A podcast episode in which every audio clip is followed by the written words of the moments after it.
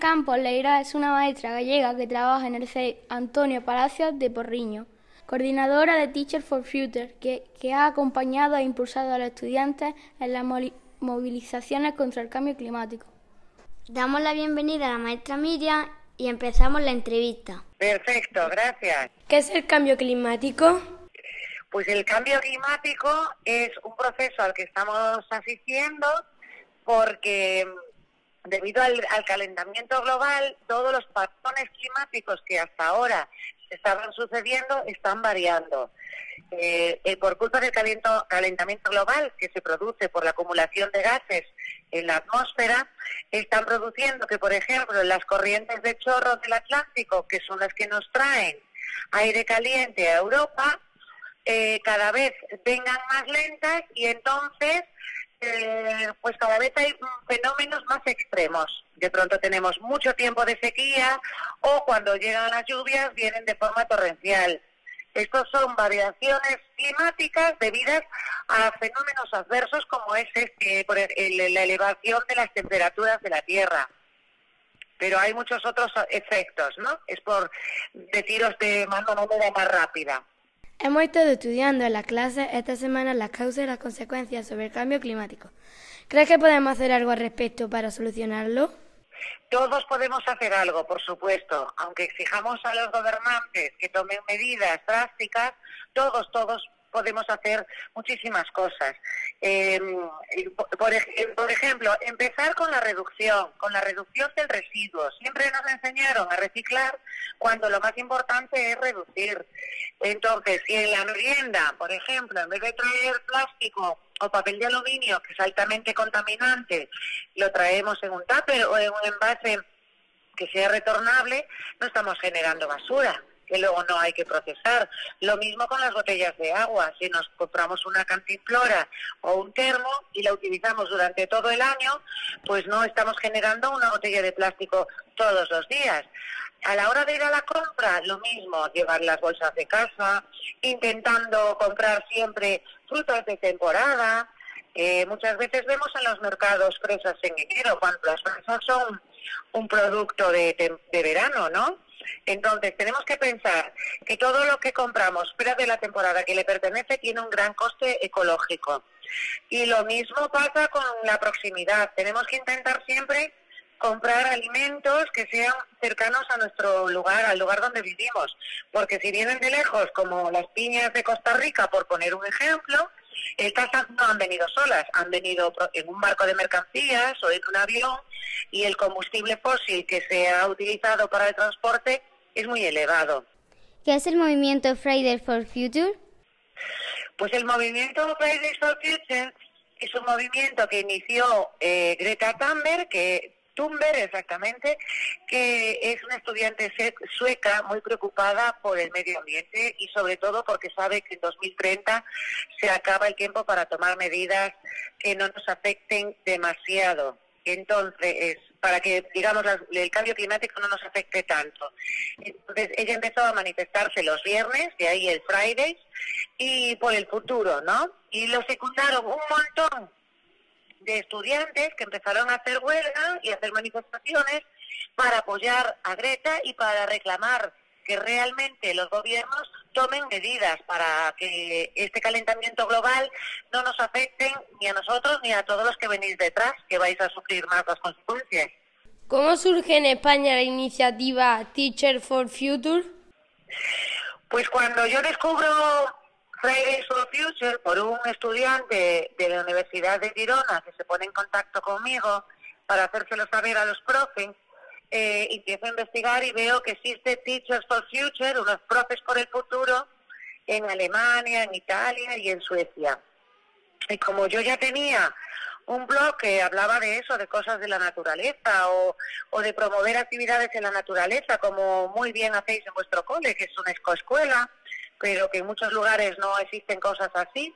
Entonces, tratando de promover esto, yo tenía el guiño verde y como vi que Teachers for Future eh, pues era un poco lo mismo, pero me podía ayudar a llegar a más coles, porque este es el objetivo, de que el mayor número de coles pueda tener contacto con la naturaleza y haga cosas en favor del medio ambiente. Entonces le cambié el nombre y empecé a avisar a mucha gente para que se animara a colaborar, pues para esto que os comentaba, para la naturaleza y para el medio ambiente, porque hay mucho en juego y creo que todos los niños deben de tener contacto con la naturaleza para aprender a cuidarla. ¿Qué te ha hecho decidir ayudar a las jóvenes que luchan contra el cambio climático? Pues mm, llevo muchos años observando que, que hay mm, que están pasando cosas que no podemos evitar. Antes había muchísimos gorriones y yo recuerdo cuando era pequeña ver miles de gorriones y cada vez hay menos. También cada vez veo venir menos eh, golondrinas porque están como desorientadas por culpa de las variaciones de la temperatura.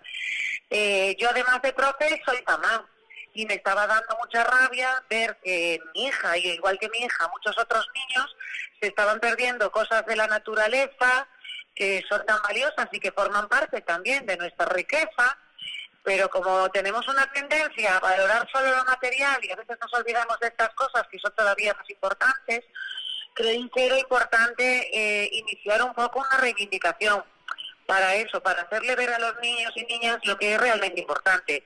Que al final los árboles, hay un dicho por ahí que dice que si los árboles dieran wifi, todo el mundo plantaría un árbol, pero solo dan el oxígeno que respiramos. Y fijaos, el oxígeno es precisamente lo más importante que necesitamos, ¿no? Igual que el agua. Entonces, un poco todo esto fue lo que me, me llevó, la condición de maestra y la condición de madre. ¿Qué tipo de acciones se están llevando a cabo por esta iniciativa? Pues se está llevando a nivel general para todo el curso recreo residuo cero, que consiste en lo que antes os decía, de no generar residuos.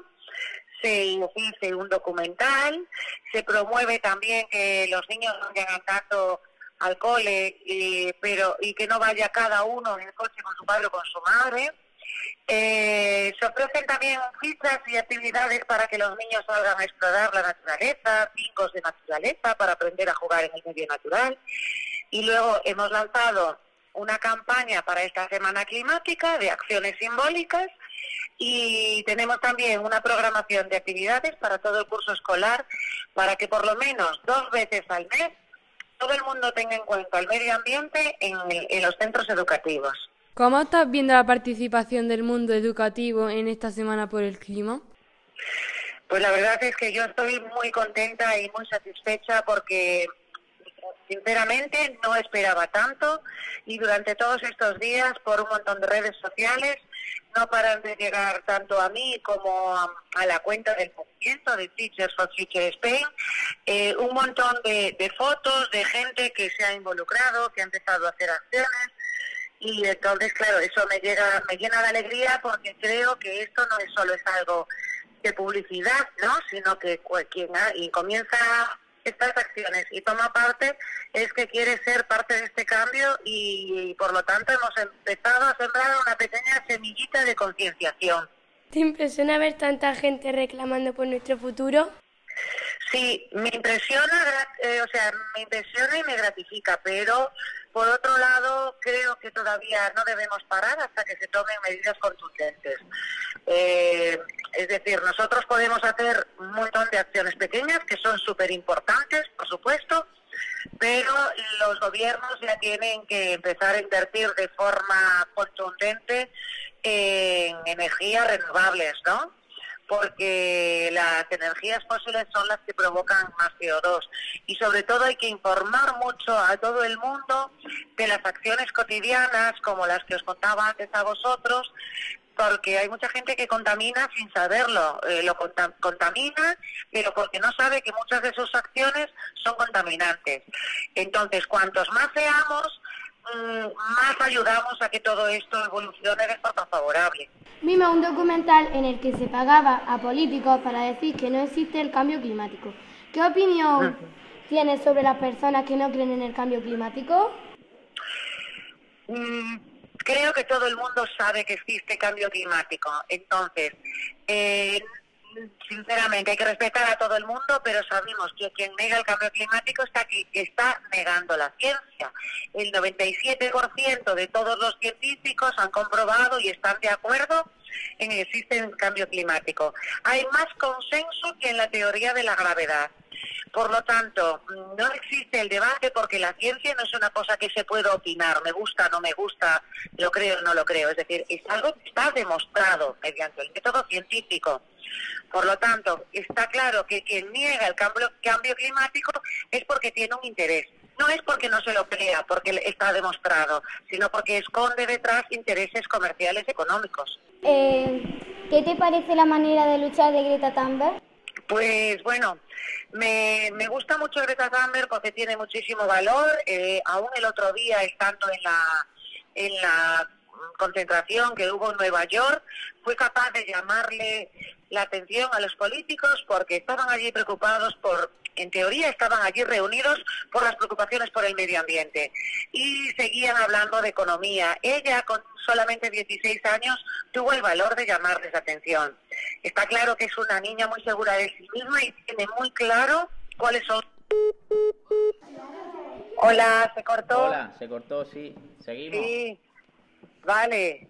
Porque ayuda. Pues Estaba, Sí, dime. estaba comentando lo de Greta. Lo de Greta, efectivamente. Entonces, que, eh, solo acaba, acabo diciendo que me parece que es una niña que tiene los, los objetivos muy claros, sabe eh, efectivamente cuáles son los problemas a los que nos enfrentamos y no está luchando solo por ella, está luchando por todos, ¿no? Entonces, eh, pues para mí tiene muchísima, eh, a toda mi admiración. No es una niña que esté preocupada solo por la música o la moda, está preocupada por un problema global que nos afecta a todos. ¿Por qué ayudarnos y apoyarnos a los y las jóvenes en esta lucha? Bueno, primero porque es vuestro futuro el que está en juego. Mm, Los que ya tenemos cierta edad lo vamos a sufrir, pero quizá de otra manera. Pero sí que vuestro futuro, muchas veces la gente cae en el catastrofismo y dice es que el planeta se va a acabar. El planeta no se va a acabar, pero sí que la vida va a ser más incómoda porque la calidad del aire va a ser peor, entonces va a haber muchas más enfermedades, alergias, dificultades para respirar. La calidad del agua potable también va a ser peor, con lo cual el agua, que es algo básico y necesario, se va a encarecer. Y todo el mundo tiene que tener derecho a aire limpio y a agua potable. Entonces, vosotros, los jóvenes, los niños de ahora, sois los que tendréis un poco más de dificultades en todo este aspecto, ¿no? Entonces, eh, la primera causa es que os merecéis un futuro tan digno como el que hemos tenido nosotros y la segunda causa es porque yo creo en la cooperación.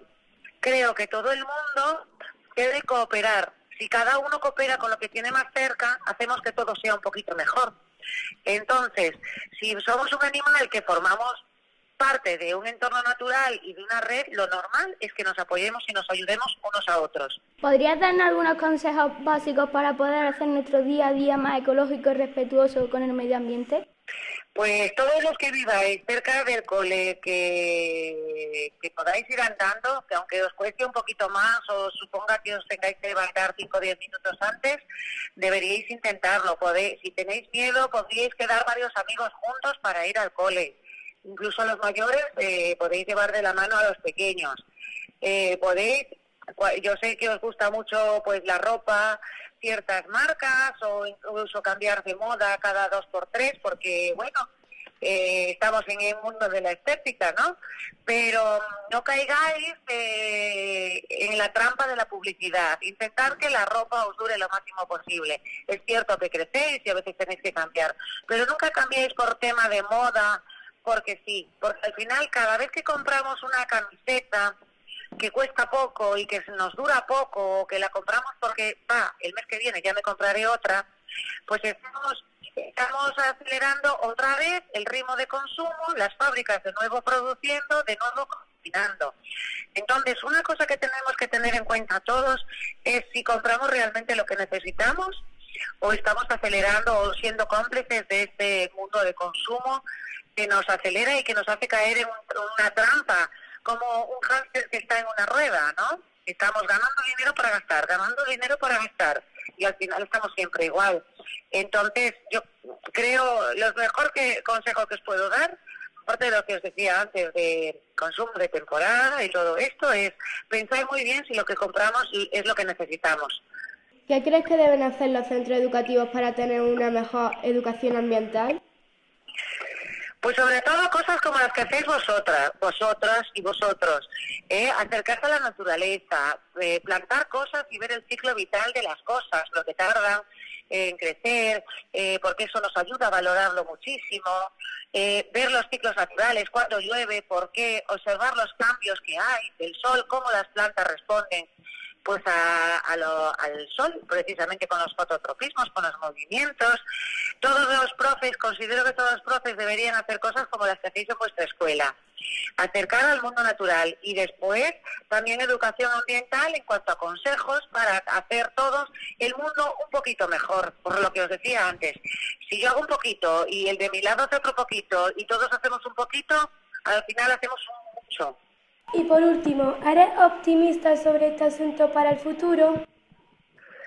Eh, tengo que ser optimista, sí, tengo que ser optimista porque yo no me voy a rendir y supongo que mucha gente tampoco. Y esto tiene que buscar una solución. A lo mejor la solución no es tan ambiciosa como queremos, pero soy optimista porque hay mucha gente que se está concienciando y que está y que está luchando para que se tomen estas medidas.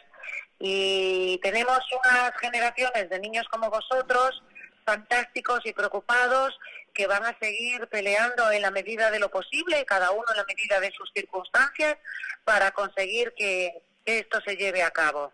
Y lo vamos a conseguir, estoy segura. Muchas, muchas gracias, Miriam. Muchas gracias a vosotros. Me encanta vuestro cole, que lo sigo por las redes, igual que a vuestro profe, y me encantaría que todos los coles fueran así. Así que enhorabuena, ¿eh? Gracias. Ay, un abrazo a todos, chicos. Enhorabuena. Miriam, muchas gracias. Nada, vosotros, Diego, muchas gracias. Vale, ya hablamos. Venga, gracias, nos vemos. adiós, adiós.